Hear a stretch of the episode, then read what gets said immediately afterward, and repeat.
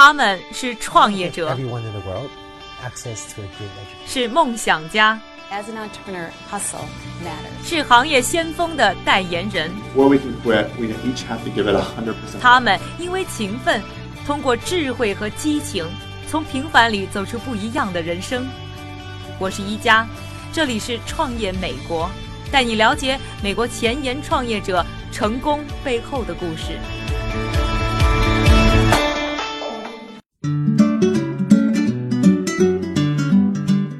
欢迎收听《创业美国》，我是一加。上两期节目当中呢，我们和大家聊到一个现在非常热门的话题——众筹，介绍了众筹的概念、它的历史发展，并通过具体的项目了解了众筹的操作方法。众筹上，我们看到非常多的一些成功案例，比如说电玩游戏《Star Citizen》通过众筹就获得了近一亿美元的筹款。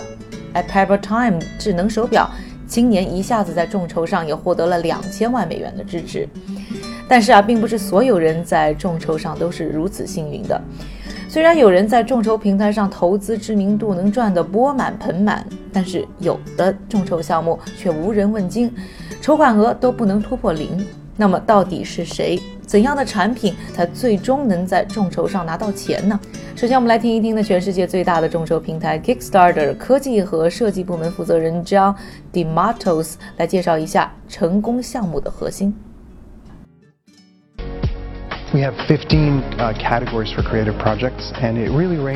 我们有十五个类别的创意项目，从新闻、手工到科技和设计。如果要找出一个能引起关注的原因，我看到有趣的是，综合所有这些项目，引起关注的常常是有人做了什么真正特别、真正有创意，或很快让大众引起共鸣的事。它可以是一部电影，可以是一段很棒的经历，可以是一个创客空间。很多时候，它也会是科技项目。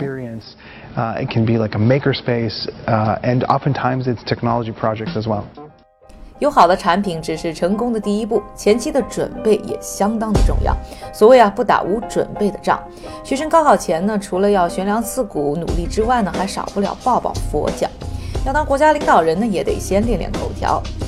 那么，为了打好这场众筹仗，到底我们需要做哪些准备呢？来听一听美国的众筹平台 Indiegogo 的 Ben Bateman 给出的建议。我不认为有某种产品行得通或者行不通，但我认为有一个会让大家兴奋的产品是很重要的。你需要很清楚地讲好它的故事，告诉我如何使用这个产品，以及它能如何让我的生活变得更好。不要期待你的产品因为本身好，它就一定会成功。花时间准备，这也是至关重要的。而第一步，我认为找到可以给予帮助、建议的人，建立起一个团队是非常关键的。主要是培养早期的关注度，围绕你在做的事情建立社群，试图尽可能多的得到其他人的帮助。说了这么多，到底实战要如何进行呢？我们来通过两个案例分析一下。首先，第一个案例呢叫做 iPhone，是一个轻型手机，大小啊和信用卡差不多，只能呢用来接打电话。这样一个呢返璞归真的简单理念，在 Kickstarter 上一上线后就火速预售了近四千部，赢得了来自七十一个国家三千多个支持者，最终获得了四十多万美元的筹款。说到当时为这个项目做的准备工作时，iPhone 的设计者之一 Joe Oliver 依然滔滔不绝。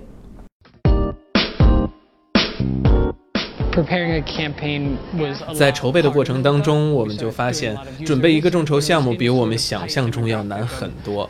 我们先是投入了大量精力去设计，之后去找那些对项目感兴趣的人聊天，当然，也就是在推广我们自己的产品。我们开始的时候做了不少的用户调查，但是只是在比较有限的人群范围之内，二十五到四十岁，有创意的影视制片人、平面设计师、建筑师、摄影师，我可能会打交道的人和我熟悉的人，他们都很快做出了回应，但是我不确定这样的样本够不够大。我们要用的第二个案例呢，就是我们上期节目介绍过的，能够提高呢锻炼效果的拉力运动裤 Physical。这个项目的联合创始人 Keith Smart 告诉我，他运动员和奥运选手的身份确实帮了不少忙。借助人脉，通过自己的脸书和推特账户分享众筹项目，效果非常显著。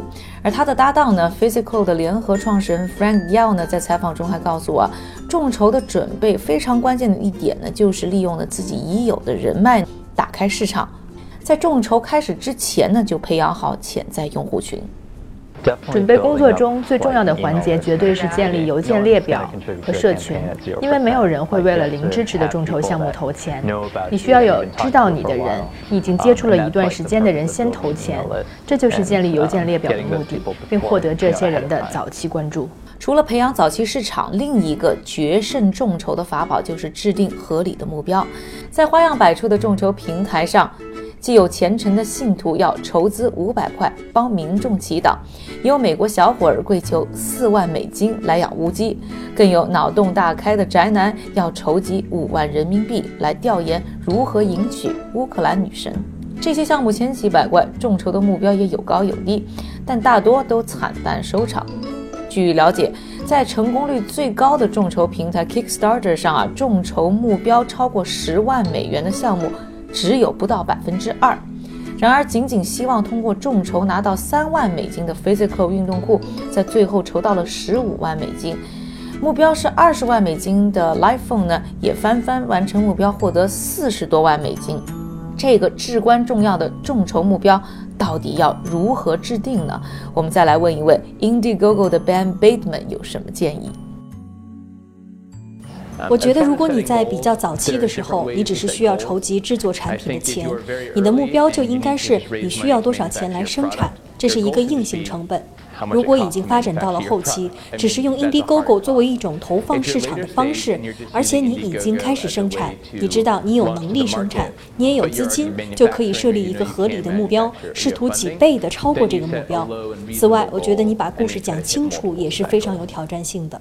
我们看到的是，就算你的想法是好的，你仍然需要以非常清晰的方式讲述，并且能够让受众所接受。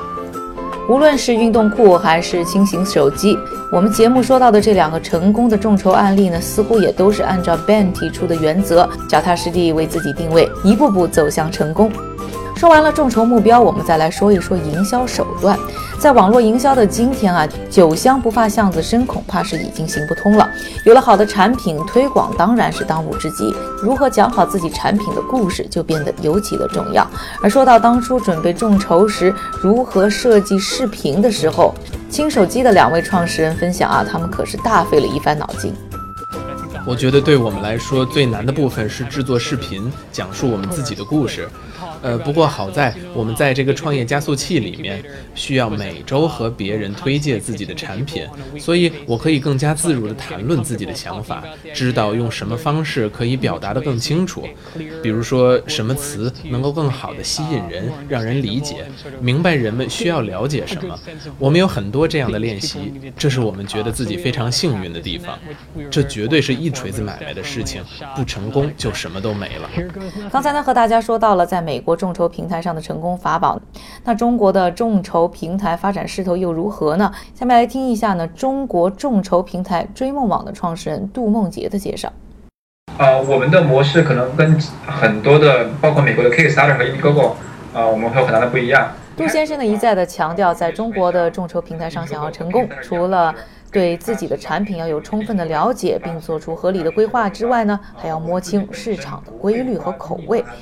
因此呢，相比美国众筹平台给出意见和指导，他们更关注的呢是如何让平台更好的移动化，从技术上呢简化人们呢支持众筹项目的过程和步骤，同时呢降低呢项目申请的门槛，把选择权交给市场和受众。审核不去限制门槛，然后我们希望把产品简单到用户可能花五分钟、花十分钟就能快速发起一个随时随地这样子。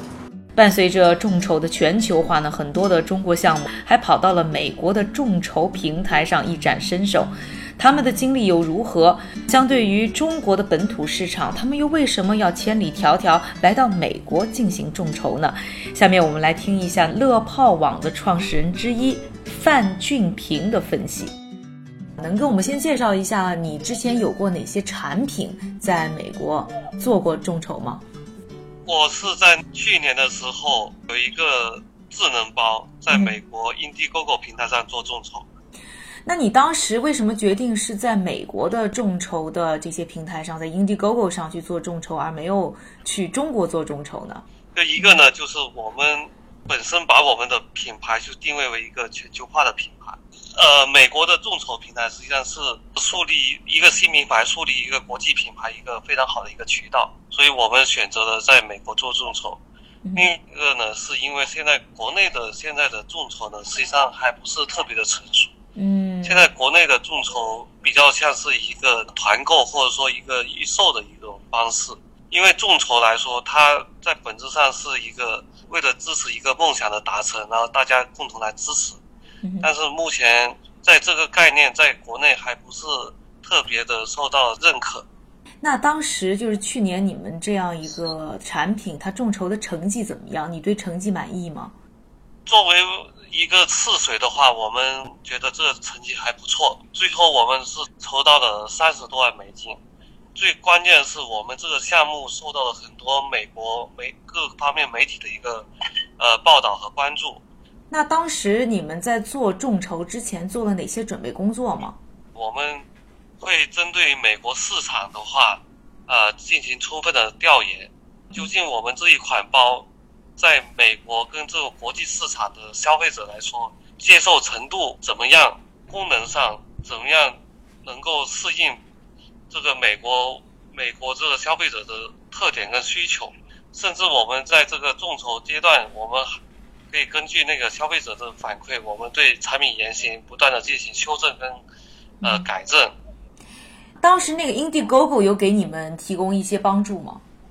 作为众筹平台？啊，有的，我们直接联系到那个 Indiegogo 的那个对于这个智能硬件的负责人，然后我们在整个众筹阶段是不断的跟他进行互动。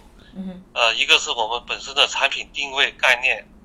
包括推广渠道，因为我们做众筹一个很重要的一个点是，怎么样跟美国的消费者去讲故事，在整个过程中，那个 Indiegogo 的呃负责人都给了我们很多的那个意见跟指导。那你现在回过头来看，你觉得要在这个众筹平台上成功，你觉得关键在哪几个方面要做好呢？一个呢，就是要会讲故事，怎么样针对美国的消费者的痛点。去把这个产品的需求的场景描绘好，这是很关键的一点。第二点呢，就是说怎么样去在各个平台渠道去推广这个产品。